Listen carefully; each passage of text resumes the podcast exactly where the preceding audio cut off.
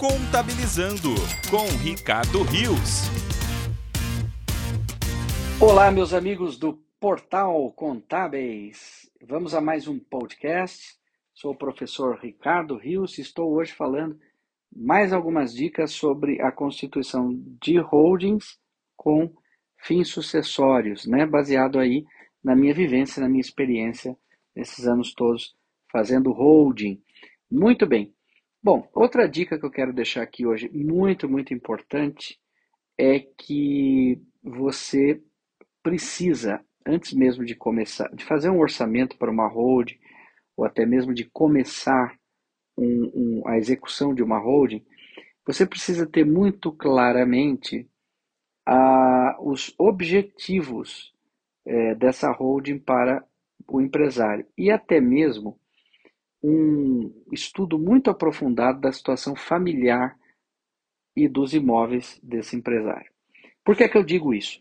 A primeira questão, né, de você saber os objetivos, porque muitas vezes é, as pessoas vão procurar você querendo fazer uma holding, mas elas não entendem o que é isso e elas ouviram falar que aquilo é bom por uma blindagem patrimonial ou até mesmo uma redução de tributação e assim por diante.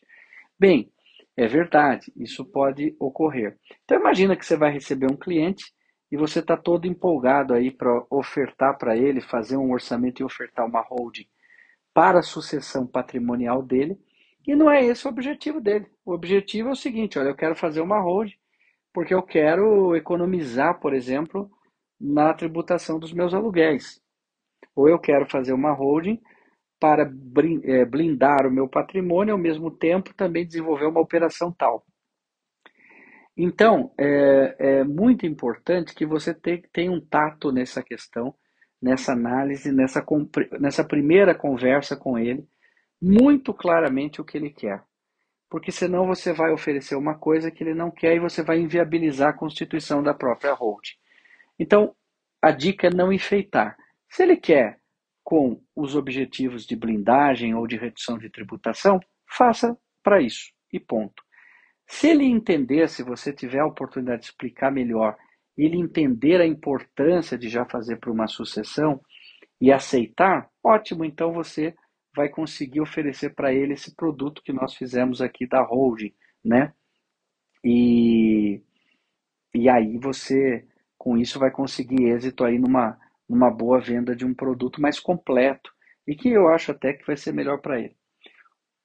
É, outra questão importante: conhecer bem os imóveis, né? estudar as matrículas, porque muitas vezes esse empresário ele vem com pressa, ele vem correndo, ele já quer um estudo rápido. Às vezes tem gente que até quer que você fale de cabeça, mais ou menos quanto é que eu vou gastar. A preocupação é sempre quanto é que eu vou gastar.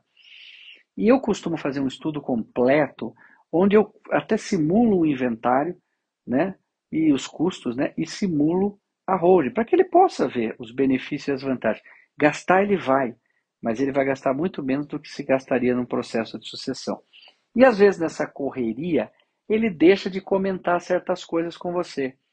Então, por exemplo, já aconteceu aí que eu fiz o estudo e eu peço sempre para preencher uma planilha com dados do bem, né, matrícula, descrição do imóvel, valor venal e valor de imposto de renda e município. E aí, quando ele põe completinho, eu puxo as matrículas, eu verifico a situação dos imóveis. Então, já aconteceu, por exemplo, da pessoa é, me passar lá um rol de bens para fazer o cálculo, eu faço, e depois, quando fecha, quando está tudo ok, eu, vou descobrir, mas esse imóvel aqui não está no seu nome. Ah, não, eu no meu imposto de renda tá, porque eu já comprei, mas não passei no registro de imóvel. Ah, mas então você vai ter que primeiro passar para o seu nome para depois transferir para a holding, sabe? Ou esse imóvel não estava ah, na situação assim como você colocou. E assim por diante. Então é muito importante que você faça um estudo mais completo possível e que esse empresário seja transparente com você, que você explique a ele a necessidade dele ser transparente para que você possa ser assertivo na proposta. Tá bem? Essa foi a dica de hoje do nosso podcast. Na próxima no próximo podcast teremos mais dicas aí. Acompanhe mais notícias em contábeis.com.br.